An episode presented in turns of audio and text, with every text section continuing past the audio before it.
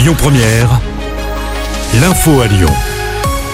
Bonsoir à tous. À la une de l'actu, cet exercice de sécurité d'ampleur ce soir. Il ne faudra pas vous affoler si vous passez dans le quartier de la Pardieu. Une simulation va avoir lieu au centre commercial, annonce de la préfecture du Rhône. Concrètement, un important dispositif de police et de secours sera déployé. Si vous passez dans le secteur, vous allez recevoir un SMS d'alerte sur votre téléphone portable. Pas de panique, il s'agit bien d'un exercice et non d'une réelle attaque. L'actu, c'est aussi la visite de Clément Bonne chez nous ce matin. Le ministre des Transports est venu lancer le salon Solutrans. Il est consacré aux professionnels du transport routier et urbain. Il se tient jusqu'à samedi à Eurexpo. En tout, ce sont 1000 exposants qui sont présents.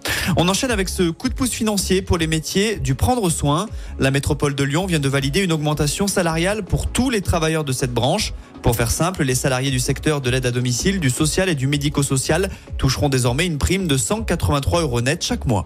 Autre bonne nouvelle pour les commerçants, cette fois, les magasins du Rhône pourront ouvrir le dimanche 24 décembre.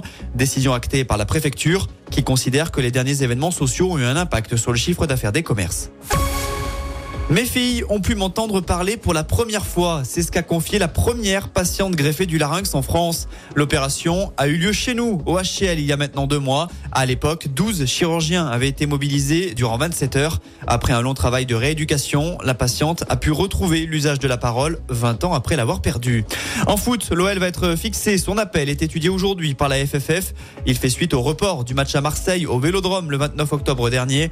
Rappelons que la LFP avait décidé de ne pas sanctionner l'Olympique de Marseille, alors que le quart de l'OL avait été visé par des tirs de projectiles avant le match. Fabio Grosso avait été sérieusement blessé au visage. La Ligue a reprogrammé la rencontre le 6 décembre au Vélodrome et avec du public.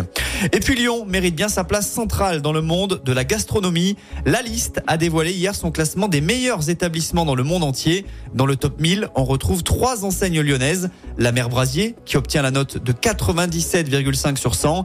Derrière, on retrouve le 9e art avec une note de 91. Enfin, il y a également le restaurant Takao Takano qui obtient 90,5 sur 100.